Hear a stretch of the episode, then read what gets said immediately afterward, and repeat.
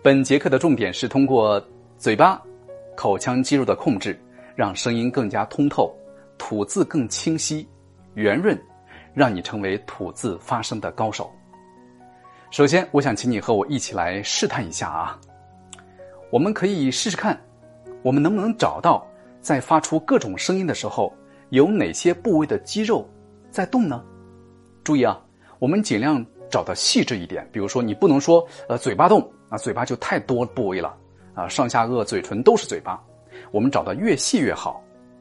找到了这些部位，也就找到了发声的奥秘。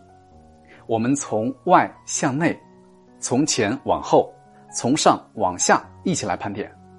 首先来看到的是嘴唇。嘴唇啊，之前我们说过，分为内唇、外唇。外唇就是嘴唇外面的部分。就是此刻您看到我的嘴唇的部分，有很多细纹，并且干燥。当你撅起嘴巴的时候，你会发现嘴唇内部还有光滑湿润的部分。嗯，哎，这就是内唇。很多人觉得这分析嘴唇有什么用呢？用处很大啊！光嘴唇这一个部位就藏着三个说话好听的秘密。第一个秘密，说话不能够满唇用力。我们尽量从意识感觉上啊，集中在中间三分之一处，你来体会一下。先是满唇，后是集中。春眠不觉晓，我们很用力说清楚，而说不清楚。如果集中，春眠不觉晓，这就是集中用力。第二个秘密，分清内唇和外唇的发力位置。比如说，八这个读音。如果外唇用力，就会发成“八八”。更加灵活、更加轻巧的发音方式是内唇“巴”，巴勒斯坦。好，第三，嘴角可以微微向两边延展。开口说话、朗读之前，嘴唇并不是完全松弛的状态，我们需要把嘴唇微微咧着，嗯，让嘴唇微贴着门齿。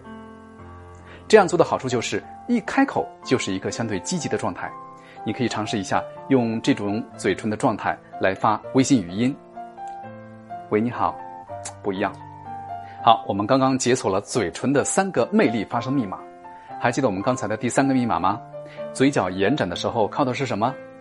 靠的是这儿，从人中到颧骨这块肌肉啊，这两块啊叫颧肌，在发声之前，我们需要颧肌微微紧张。你可以用微笑来找到拳击紧张上提的感觉，这样做的好处是让和说话相关的外部肌肉，像两腮啊、唇部、人中等等，处于积极灵活的状态，同时有利于口腔的打开。口腔扩大的好处就是可以让声音变得更加明亮，可以为吐字清晰创造一个灵活的空间。好，接下来我们把目光聚焦在嘴唇的下方，也就是下巴。下巴是下颌骨的一个部分，它自己啊没法动，它是一个整体。但是在说话的时候，它的位置应该是靠下、靠后，而不能靠前参与发声。这样就做到了一个动作，啊，靠后啊，叫做收下巴。我们的口腔空间是由上下颌骨的中间部分组成。下巴如果说向下、向后收，你看是不是为口腔进一步打开了空间呢？收下巴的同时，我们还要保持下巴的放松。典型的错误状态是下齿在上齿的前面。嗯，我们行业里面管这个说法叫做是地包天啊。如果说你也这样说话，就是下巴紧张，口腔狭窄，发音很僵硬，收起下巴就会好多了。好，这里我们解锁了说话好听的两个密码：下巴放松以及下巴向下。向后收回。好，我们再来找找还有哪些部位和发声有关呢？对，就是舌头啊，舌头很重要，它是我们吐字最灵活的器官，但不一定每个人都用好了舌头啊。在说话发声之前，舌头是收着的，就像蜷缩在口腔的后部，不轻易出来活动。当需要发声的时候，你可以体会是舌的前半边在左右翻转，辅助发声。错的方法就是满舌用力，你来体会一下。欢迎来到声音学堂，满舌用力，再来体会我们刚才所说的舌的状态，欢迎来到声音学堂，是不是好听很多？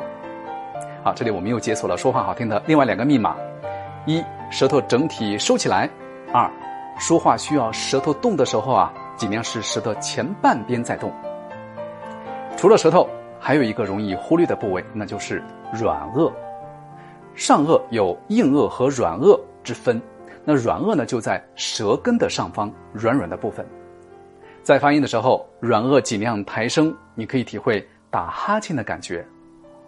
哦，对，这时软腭就是抬升的，软腭抬升也会明显的打开口腔。这里呢，我们又解锁了一个说话好听的密码：挺起软腭。到现在，我们已经解锁了说话好听的九个密码，我们一起来回顾一下。第一，唇部集中用力，而不是满唇用力。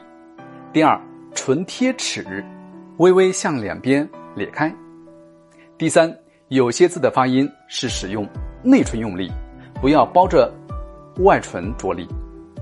第四，拳击提起来啊，用微笑去找感觉，但并不是完全微笑的状态。第五，下巴放松。第六，下巴再往下往后收一点第七，舌头整体往后收。第八。需要舌部发音的时候，就用舌的前半部分。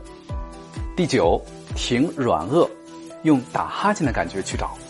一套动作做下来，你会惊奇的发现，口腔完全打开，发音积极，告别懒散含混，口腔共鸣大大的提高，声音明亮，吐字集中，清晰有力。